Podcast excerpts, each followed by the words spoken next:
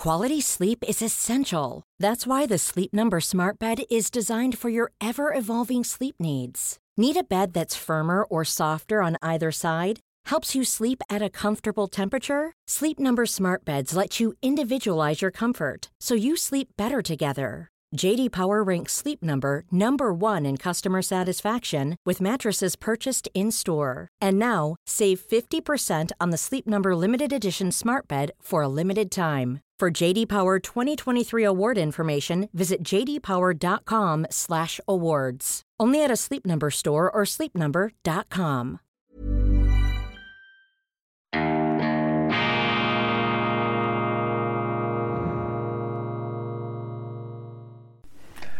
Grüezi miteinander, ganz herzlich willkommen, meine sehr verehrten Damen und Herren, bei Weltwoche Daily, die andere Sicht, unabhängig, kritisch, gut gelaunt, optimistisch, begründet, zuversichtlich, weil erfüllt von der historischen Erfahrungstatsache, dass die Menschen nicht verloren sind und dass die Welt nicht verdammt ist. Das ist nicht eine Glaubenshypothese eine Vermutung, sondern das ist das zwingende Resultat einer nüchternen historischen Analyse aufgrund der Fakten. Die Menschheit hat immer wieder versucht, sich vom Angesicht dieses Planeten zu fegen, aber die Menschheit ist immer noch da, zahlreicher wie nie, was natürlich auch wieder Probleme verursacht, mit denen wir uns beschäftigen müssen.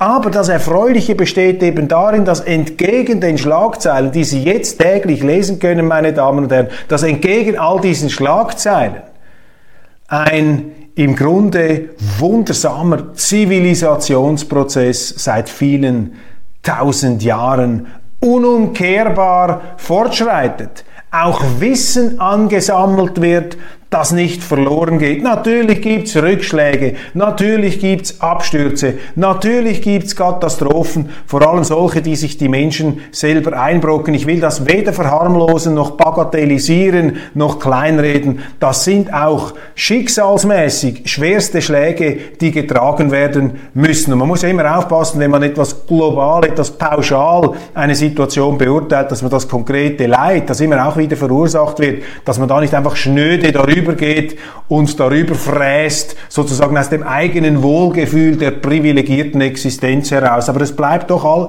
doch trotz allem eine Tatsache, meine Damen und Herren, dass der Zivilisationsprozess fortschreitet, dass die Menschheit näher zusammenrückt, dass die Abhängigkeiten, die Austauschmöglichkeiten, die Verflechtungen, die Vernetzungen, dass das alles zunimmt. Und wenn Sie mir das nicht glauben, dann bringe ich das mit einem ganz einfachen Beispiel. Vor tausend Jahren konnten sie als Räuberbande, die dann später ein Adelsklan wurde, oder nennen wir es als Adelshorde, in einer Burg verschanzt, sagen wir, sie waren ein Graf, ein Baron, ein Fürst, was auch immer, sie sind ausgeschwärmt mit ihren Waffenknechten, mit ihrer Kavallerie, haben eine andere Burg überfallen, die Frauen geraubt, die Schätze mitgenommen, die Hälfte der Belegschaft totgeschlagen und sind abgezogen. Dann ist es vielleicht ein oder zwei Jahre gedauert, bis dann die sich wieder erholt habende Adelsfraktion, die sie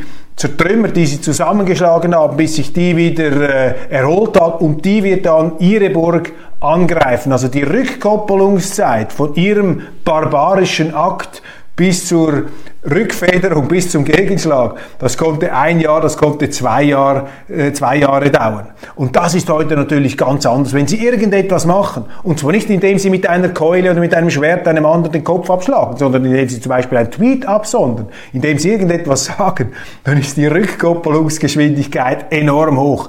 Also wir beobachten alles aber wir werden auch beobachtet. Wir sind eingespannt in ein immer feinmaschigeres Netz der sozialen Kontrolle, der Rückkoppelungen und wir sind uns dieser Abhängigkeiten auch bewusst die zwingen uns auch dazu, unser Verhalten immer wieder so auszurichten, dass wir glauben, wir kommen damit durch. Das ist eine Facette des Zivilisationsprozesses und dank dem Freihandel, dank der Wirtschaft, die alle Menschen reicher gemacht hat. Natürlich, es gibt auch immer wieder spezifische Verlierer.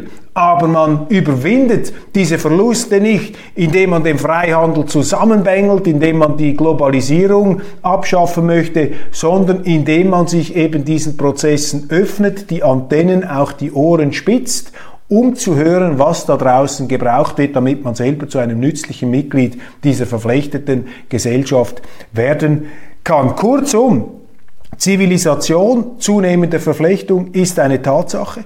Immer mehr Menschen auf diesem Planeten. Wir haben nur einen. Wir müssen diesem Planeten Sorge geben und wir müssen auch die Interessen aller Menschen hier möglichst berücksichtigen. Wir können es uns nicht leisten zu sagen, ja, wenn der etwas sagt, das interessiert mich nicht. Also mit dieser mittelalterlich autistischen ähm, Sturheits ähm, Allüre kommen Sie heute nicht zum Ziel. Nehmen Sie auch nicht auf die gewinnbringendst und sinnvollste Weise teil an diesem Austauschsystem genannt Weltgesellschaft. Und ich bin nicht ein Utopiker äh, der Weltgemeinschaft und des Weltstaates, überhaupt nicht. Das ist eine Horrorvision für mich. Ich bin ein Anhänger des Kleinräumigen und auch der möglichst äh, lebenspraktisch begrenzten politischen Zuständigkeit. Ich bin ein Kritiker auch der Europäischen Union, aber eben auf der Grundlage dieser ähm, Gebietskörperschaften, Nationalstaaten zum Beispiel, ist eben eine Verflechtung, ist auch ein gedeihliches internationales Zusammenwirken möglich auf der Grundlage aus meiner Sicht von liberalen und konservativen Grundsätzen, eben nicht mit diesen sozialistischen Ambitionen, einen Weltstaat aus dem Boden zu stampfen, der in eine fürchterliche Tyrannie, Tyrannei ausarten müsste, weil einfach eine derartige Machtansammlung, ein derartiges Himalaya von Macht, das kann ja nur zu Missbrauch, zu Missbrauch auch führen in Himalaya-artigen Ausmaßen. Kurzum, es gibt keinen Grund hier zu verzweifeln. Die Welt wächst zusammen und das, was wir jetzt erleben in der Ukraine mit Russland, mit China, das sind Missverständnisse, die sind zu überwinden und wir werden das anhand von den äh, jüngsten aktuellen Meldungen auch hier noch etwas konkret buchstabieren. Sie sind übrigens bei Weltwoche Daily international, das habe ich noch vergessen zu sagen, am Dienstag dem 18. Oktober. Schicksalsjahre der Wirtschaft, das sind jetzt die äh, dominierenden Schlagzeilen in den deutschen Medien. Die Journalisten spüren, dass da etwas wegrutscht, dass der Wohlstand in Gefahr ist, dass eine große Rezession droht, dass Deutschland nach äh, Jahren einer sehr prosperierenden Entwicklung, dass Deutschland wieder dorthin kommen könnte, wo es 2003 schon einmal war, als Sick Man of Europe, kranker Mann Europas. Das hat damals der Economist getitelt und dann ist unter dem Druck der Not der damalige Bundeskanzler Gerhard Schröder gekommen und hat seine Agendapolitik gemacht, die eine Politik des äh, relativen Sozialabbaus war, beziehungsweise einer Beseitigung wohlfahrtsstaatlicher Fehlanreize. Und das hat dazu geführt, dass die Arbeitslosigkeit zurückgegangen ist, dass die Produktivität gestiegen ist, dass alle etwas reicher geworden sind und dass es auch der Industrie gut gegangen ist. Eine insgesamt hervorragende Politik, die auch der Kanzlerin Frau Merkel, der Nachfolgerin von Schröder, dann die Möglichkeit gegeben hat, all die Dummheiten zu veranstalten aus dem Wohlstand heraus, die sie sich glaubte leisten zu können für eine Physikerin etwas schwer verständlich. Man hat ja immer gesagt, sie denke die Dinge vom Ende her. Vielleicht war das ein Missverständnis. Vielleicht haben wir da, auch ich, Frau Merkel überschätzt. Sie dachte möglicherweise gar nicht so sehr vom Ende her. Sie dachte aus dem Moment, aus der unmittelbaren Notwendigkeit heraus, ihre Macht zu behaupten, sehr, sehr populistisch im schlechten Sinne nämlich nicht dem Volke zugewandt, sondern immer nach den je nachdem gemessenen Stimmungen in der Öffentlichkeit äh, ausgezirkelt. Sie hat im Grunde einfach das gemacht, ähm, was ihr sinnvoll erschien, um den politischen Gegner, um die SP zu schwächen. Und die Grünen, sie hat einfach die Politik der SP und der Grünen übernommen. Atomausstieg, immer mehr Zuwanderung, um die Gegner zu schwächen. Die Linken hat dadurch die CDU nach links gebracht und dann ist die AfD entstanden. Und weil man kein Argument hatte, weil es ein bisschen peinlich war der CDU, dass sie diese AfD im Grunde selber durch ihre Fehlleistungen hervorgebracht hat, hat man sich da darauf kapriziert und bequemt, die AfD einfach zu verleumden als Nazi-Partei, was völlig verrückt ist und auch eine Verharmlosung der historischen Nazis bedeutet und darüber hinaus auch eine Beleidigung all der Millionen von Wählern der AfD ist. Das sind solide Deutsche, die man eigentlich, äh, ja, die man respektieren muss, die man nicht auf diese Art und Weise herunterputzen sollte. Schicksalsjahre der Wirtschaft, da bleibt einfach wichtig zu sehen, wirtschaftlicher Erfolg kommt nie von links und kommt nie von einer linken Politik. Wenn Sie eine erfolgreiche Wirtschafts- eine erfolgreiche Wirtschaft haben wollen, dann müssen sie eine liberal-konservative, marktwirtschaftliche Politik machen. Mehr Freiheit, weniger Staat. Der Staat soll den Leuten die Lebenslasten nicht abnehmen. Das ist ein falsches, faules Versprechen. Das müssten die Medien nach vorne bringen. Das müssten sie pushen. Und sie sollten sich nicht so sehr an diesen parteiinternen Befindlichkeiten und äh, Eitelkeiten entlangschreiben. Sie sollten das Gemeinsame, was die Bürgerlichen, die CDU, die FDP und die AfD verbindet, das sollte sie groß machen. Und auch wenn es in einer AfD schwarze Schafe geben mag, die gibt es übrigens in allen Parteien, in jungen Parteien sowieso, daraus macht man ein Riesentheater, als ob Deutschland von ein paar sogenannten schwarzen Schafen ähm, erschüttert werden könnte. Das ist bei allem Respekt vor der traumatisierenden historischen Erfahrung, das ist einfach ein Missbrauch dieser Geschichte zu tagespolitischen Zwecken. Man möchte einfach diese unbequeme Oppositionspartei in die Schandecke verbannen und das ist sehr, sehr kurzsichtig, vor allem dort, wo eben auch bürgerliche Journalisten noch da wären, bei einer Welt, bei einer Bildzeitung, bei einer FAZ, die haben einen derartigen Anti-AfD-Fimmel. Ohne zu merken, helfen sie dadurch natürlich immer wieder den Linken eine Art strukturelle Lufthoheit in Deutschland zu gewinnen. Wenn man ein Debakel, einen Absturz, einen Abbruch der deutschen Wirtschaft, des deutschen Wohlstands verhindern möchte, dann gibt es nur ein Zurück zu einer marktwirtschaftlichen Politik, wie sie früher die CDU und die FDP gemacht haben in der Nachkriegszeit. Damals gab es übrigens auch keine AfD, weil keine Notwendigkeit bestand, dass es rechts von der CDU eine bürgerliche Partei gab. Aber diese Notwendigkeit ist erstanden, nicht einfach, weil das aus dem Nichts herausgefallen wäre, sondern das ist eine Reaktion, eine Ausbalancierung auch des Linkskurses von Frau Merkel. Und darum sage ich heute, meine Damen und Herren, lassen Sie sich da von Ihren eigenen Zeitungen und Medien nicht in die Irre führen. Deutschland ist heute ein demokratischeres Land als noch vor zehn Jahren auch und gerade dank der AfD, die hier eben ein Themenspektrum abdeckt, das von der CDU preisgegeben wurde. Dieses Angebot, dieses thematische Angebot hat dadurch gefehlt in der Palette auf dem politischen Markt, könnte man sagen. Das war also ein politisch, eine Demokratie mit Schlagseite nach links. Aber dank der AfD ist das hier wieder ausgeglichen worden. Wenn die CDU nach rechts gehen würde, wenn die FDP nach rechts gehen würde, dann hätte natürlich die AfD ein Riesenproblem. Aber die CDU und die FDP machen eben das Gegenteil, weil in diesen beiden Parteien, das ist mein Verdacht, die geländegängigen Typen, die Anpasser, die aus dem Windkanal, die Karrieristen und Opportunisten, die Oberhand haben, die sind eben in die Politik eingestiegen, weil sie den Dienst wagen wollen, weil sie die Privilegien wollen, weil man sie vielleicht auch nicht brauchen konnte in der Privatwirtschaft. Ist jetzt eine böse Bemerkung. Vielleicht tue ich da einigen auch Unrecht. Sicher tue ich einigen Unrecht. Aber das ist hier die Gefahr, etwas die Wohlstandsdekadenz der Berufspolitik, die da Einzug gehalten hat. Und da kommen jetzt natürlich diese AfDler aus dem Beruf, viele Gewerbler, Leute, die mit beiden beiden noch im Leben stehen oder gestanden haben. Und die sind da dann die größtmögliche Provokation. Vielleicht auch deshalb,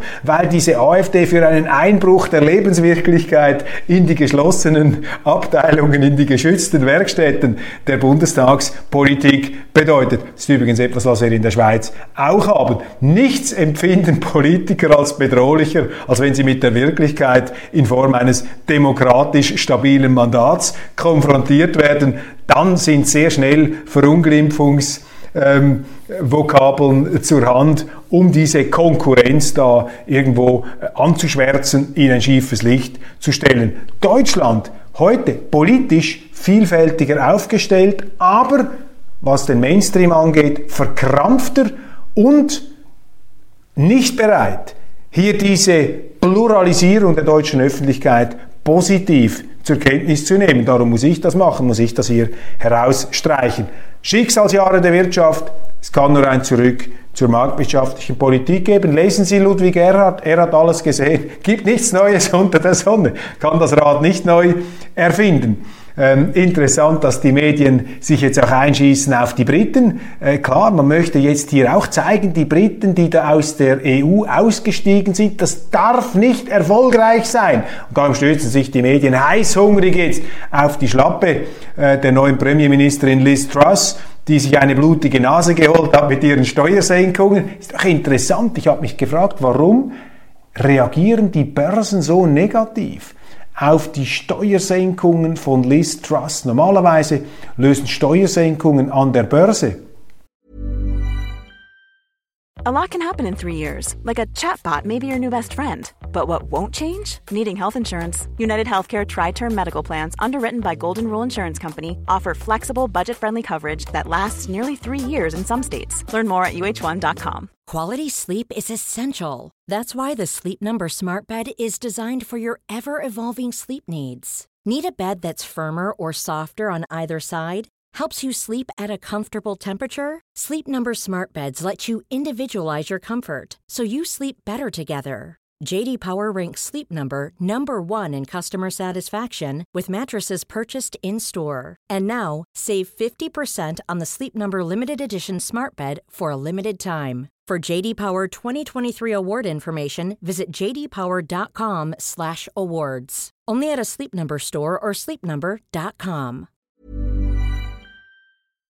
Positive Kursentwicklungen aus. Das haben Sie hier nicht gemacht. Ich kann nur Mutmaßungen anstellen. Vielleicht haben Sie eine bessere Erklärung. Ich kann nur Mutmaßungen anstellen. Ich glaube, es hat damit zu tun, dass eben äh, Boris Johnson den Staatshaushalt dermaßen aufgebläht hat, dass auch durch diese ganze Covid-Krise ein derartiger Schuldenüberhang entstanden ist, dass wir gleichzeitig das ungelöste Problem eines Gesundheitswesens ähm, haben und dass dann diese nicht schlüssig offenbar rückfinanzierten Steuersenkungen bei den Finanzmärkten eine Art Panik, eine Insolvenzpanik des, äh, Russ äh, des russischen, des britischen Staates ausgelöst haben könnten. Aber das sind reine Hypothesen. Vielleicht ist auch dies ein Abbild, dass die Finanzmärkte mittlerweile dermaßen verhängt sind mit dem Staat, dass äh, die gar nicht mehr in dem Sinn frei marktwirtschaftlich ticken, sondern dass der Staat quasi als Wohlstandsgarant, als Geldmaschine, als äh, Schneekanone, als Bewässerungsanlage der Wirtschaft für unverzichtbar gehalten wird und dass alles, was den Staat schwächen könnte, in den Börsen Panik auslöst. Also das wäre natürlich die ganz unerfreuliche Interpretation. Das würde heißen, dass die Verstaatlichung der Wirtschaft auch in Großbritannien viel, viel weiter gediehen ist, als uns das äh, bewusst war und als uns das lieb sein kann aus liberaler, aus konservativer Sicht, aber ähm, das sind vorläufige Interpretationen. Die Medien scheinen sich geradezu darüber zu freuen, weil sie jetzt sagen können, seht ihr da diese Briten, wie die in der Schwierigkeit drin sind, wie die nicht aus dem Loch herauskommen und dann fühlt man sich quasi als Verlassener in der EU bestätigt. Etwas wie bei einer Paarkrise oder bei einer Scheidung, wo sich die ehemaligen Ehepartner dann ganz genau beäugen und belauern. Wer ist jetzt glücklicher? Wer ist jetzt erfolgreicher? Dieses Postscheidungstrauma beobachte ich da in der Berichterstattung der ähm, Medien in Deutschland und die ähm, äh, amerikanische Regierung hat sich übrigens auch eingeschaltet in diese Diskussion. Joe Biden, der linke US-Präsident, vermutlich die linkste Regierung, die wir seit Obama hatten, Ich vermute immer, dass Barack Obama immer noch der heimliche Präsident der Vereinigten Staaten sei. Ich habe aber keine objektiven Belege, das ist eine reine Hypothese.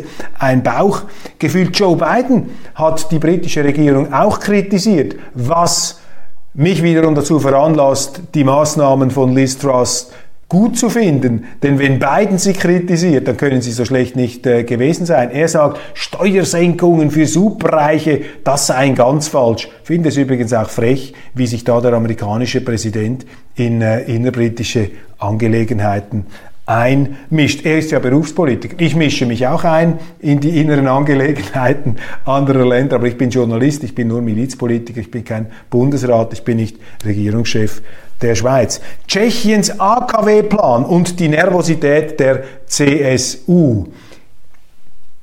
Um Deutschland herum wird die Kernenergie wieder aktiviert. Das ist auch ein Lichtblick, das ist auch ein Silberstreifen am Horizont, dass dieses Anti-AKW-Dogma, dass dieser Hartbeton jetzt bröckelt. Natürlich in Deutschland etwas weniger im Kanzleramt, weil dort sich jetzt die Grünen ähm, sehr stark ähm, eingemietet haben die Grünen da Präsenz markieren. Und für sie ist natürlich der Atomausstieg so etwas wie der heilige Gral, aber sie werden auch davon äh, abrücken müssen, aber einfach um ihnen zu zeigen, in der Lebenswirklichkeit eines wachsenden Teils, eines größeren Teils der Menschheit, des allergrößten Teils der Menschheit, sind Kernenergie, Nuklearkraftwerke, eine lebenspraktisch unverzichtbare Energieversorgungsvariante, ein Energiegarant. Selbst in Japan, wo ja dieser ganze Atomausstieg, dieses emotionale Davonrennen, wie bei einer Rinderherde hat man sich da aufscheuchen lassen, auch gerade in Deutschland, auch in der Schweiz.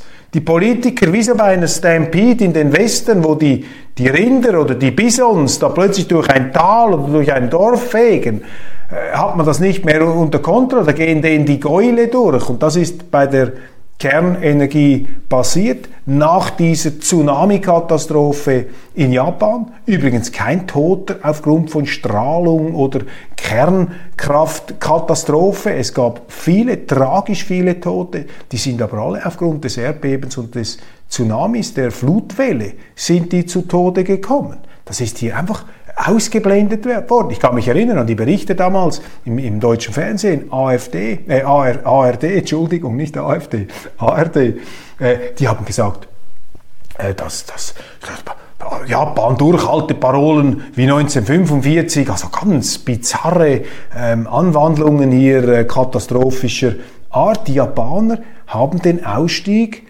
aus der Kernenergie wieder rückgängig gemacht. Sie sind aus dem Ausstieg ausgestiegen und Tschechien offensichtlich auch.